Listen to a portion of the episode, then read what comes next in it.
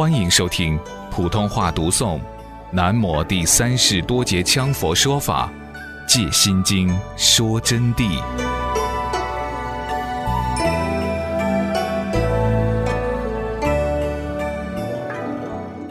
观世音菩萨先说到般若的妙义，是以显文令受显义，就是大家受到显法的利益；后说般若的密咒，就是得到秘密的利益。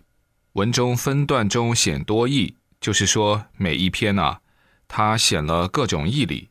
比如说用四谛的关系，用十二处的关系，用十八界的关系，可以统说一个道理给你们听。那么用断我的关系，用情气二界的关系，同样讲般若，以各种不同角度，使大家得到相应的利益。有的在这一段能听懂，有的在那一段能听懂。总的令其根器大小、障业因缘之不同差别分段受益，普皆得益。既然咒义不可作事项文句义解，古德门一致认为，那么古德呢都说了，这个咒语啊不能做象义。古德门呢又一致认为，咒确实不可用文字义理来解释的。我今认为咒虽无义。但具有因缘之不可思议地相，就是说咒啊，虽然它没有具体的意义，但它有因缘的关系。正如我跟同学们所讲到的因缘关系，也就是捉拿梵天，它就产生了相应的因缘关系，此为真实不虚。今天同学们啊，我在这里破例给你们说咒的关系，因缘显义的关系，在古德古书上。你们是看不到的，大家都说咒语就是鬼神王名号，这就是历代法师的总结。但我看到的实情不是这么样的，咒语的缘起各异，因此咒语千变万化。那么破例要讲这个道理，同学们还要特别认真专注才能听懂。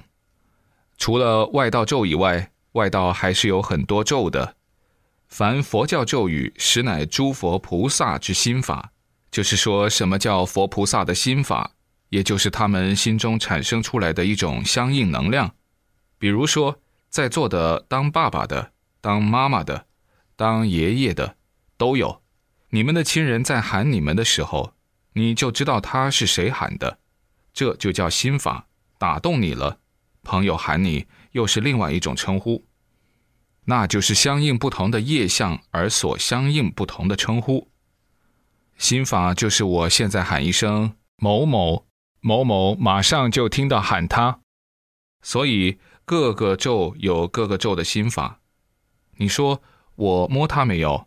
没有，我只是通过我的语液传递给他的耳根，他的意识马上分别是某人在叫我，而不是叫我旁边的某某某。这是他具体一个心法意念，那么这个心法意念什么时候开始的？从他小的时候，他的父母给他取名字的时候，第一天他不知道他是某某名字的，或者是知道还不顺口，慢慢慢慢慢慢，这个名字就养在心里头了，就产生一种心法了。这里的所谓心法，在心中种下了有为之法。而不是心地法门之心法，不能混为一体。佛菩萨的心法是圣意的，就是了脱圆融无碍的境界而产生的能量。我刚才打的譬喻是世法的心法，是执着的，不能相提而论，只能作为譬喻。那么产生这个心法的原因，就是其语音语词是与诸佛菩萨相应的，就是相应于某一个佛菩萨的关系。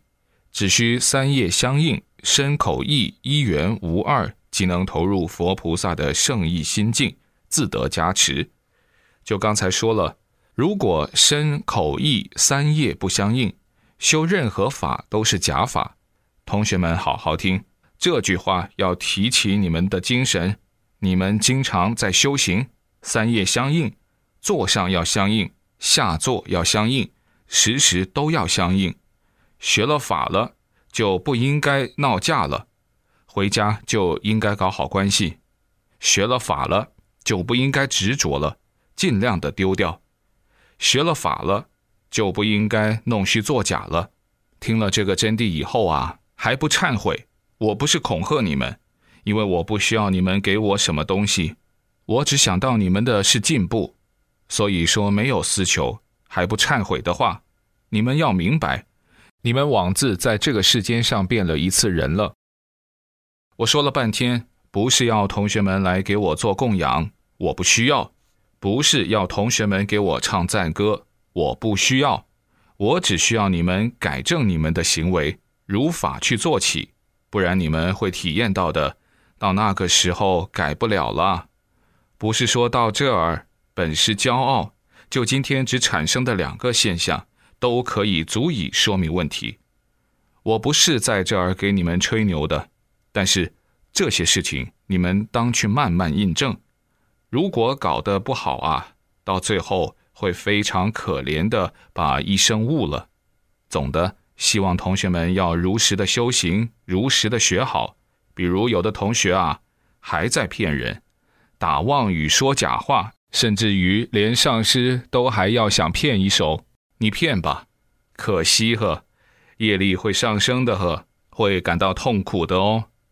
我上座我就告诉了同学们，你们是依法。不是依我这个惭愧普通的人来学的，上师不需要让你们来尊重我。你们觉得法对，你们就照道做；觉得法不对，你们就另外请其他的师傅给你们开示。一切都是你们的业障善报所获的果，招也招不来，挡也挡不住。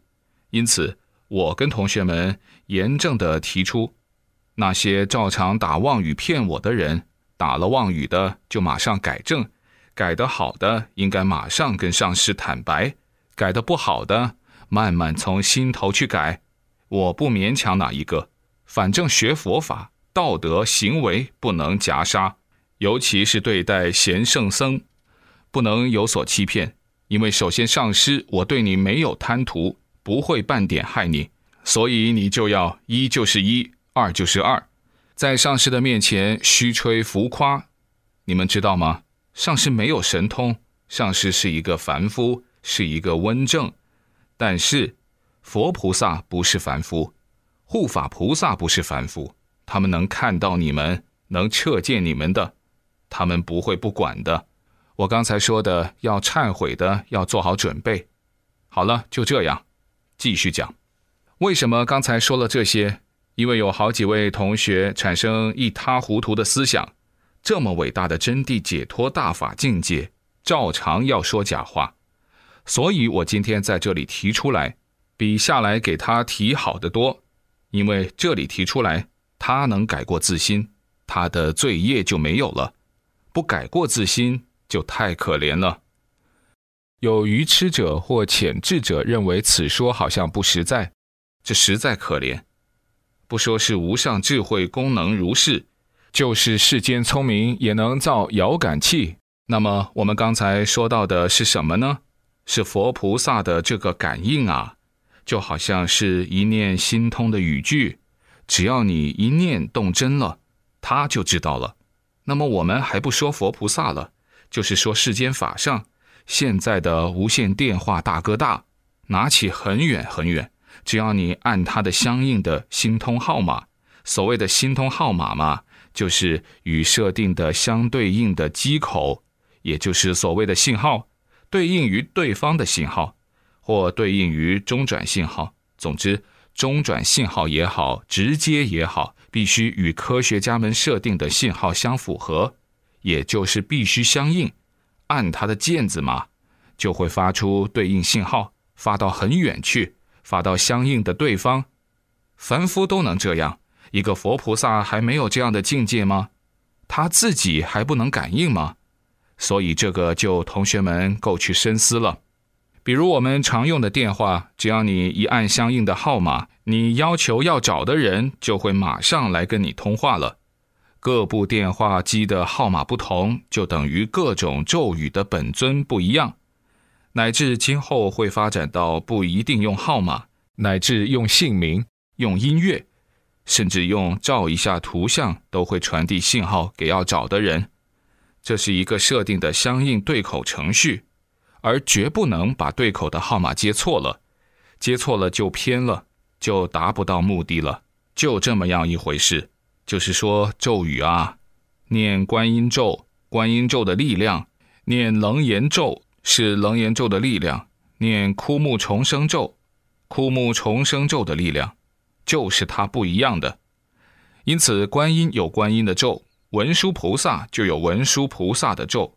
而且每一个佛菩萨的咒都有多种不同的咒，就一个菩萨他都有很多咒，他每显一次因缘就有一次咒语，而每一个咒呢都有不同的功用，因为当时的因缘意象就不同，因缘果业所显不同，所以说咒语的功用就不同了。如世尊的慧寂金刚咒语、枯木重生咒各有功能，互不能代用感应。释迦牟尼佛的慧寂金刚咒跟枯木重生咒，都是他一手一个菩提心印显出来的，都有功能。但是你念这个会寂金刚咒的时候，它就不能去长树。你拼命念，那个枯树还是不得活。如果说你是修枯木重生咒的，你给它一念，它就活起来了。但是你要拿去当会寂金刚咒用，你同样没有效果的。不能降道魔的，不能说咒语就是统一的。